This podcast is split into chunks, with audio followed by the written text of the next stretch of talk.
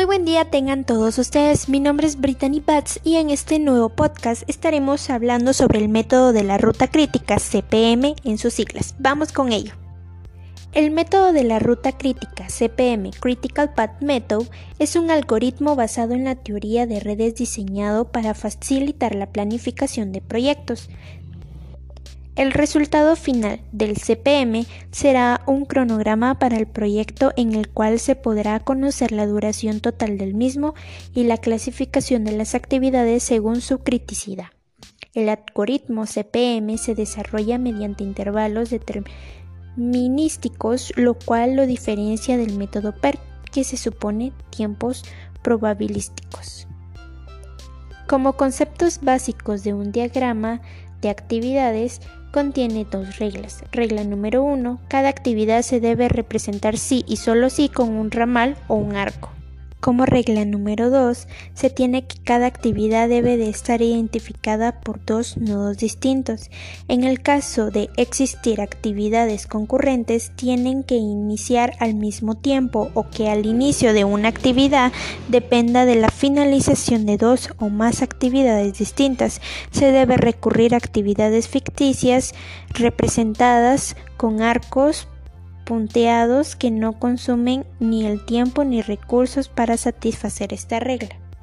Como paso número uno para la planificación de un proyecto con CPM se tienen actividades del proyecto. Esta es la primera fase a la cual corresponde al identificar todas las actividades que intervienen en el proyecto, sus interrelaciones, sucesiones, reglas de precedencia. Como regla número 2 se tiene diagrama de la red.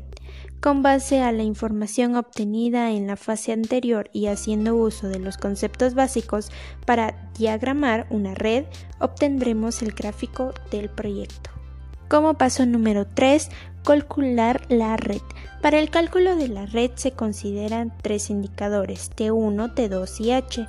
Estos indicadores se calculan en cada evento o nodo entendiéndose que un nodo entonces es como un punto en el cual se complementan las actividades y se inician las subsiguientes.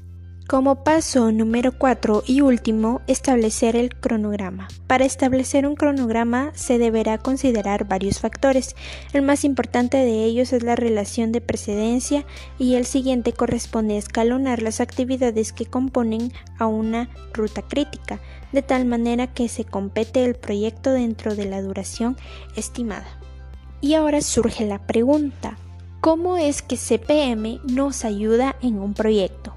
Pues como bien se había dicho antes, es un algoritmo matemático que sirve para programar una serie de actividades de un proyecto, una lista de todas las actividades necesarias para finalizar el proyecto, las dependencias entre dichas actividades y una aproximación de tiempo o duración de cada actividad.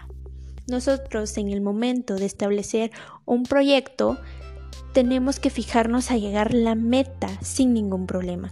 Para esto CPM nos ayudará a verificar cada punto que tengamos que hacer, en dónde nos tenemos que concentrar más, qué tenemos que hacer antes para llevar a cabo el siguiente paso.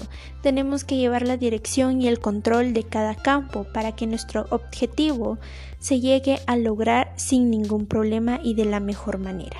Hasta aquí el podcast de hoy. Hasta luego.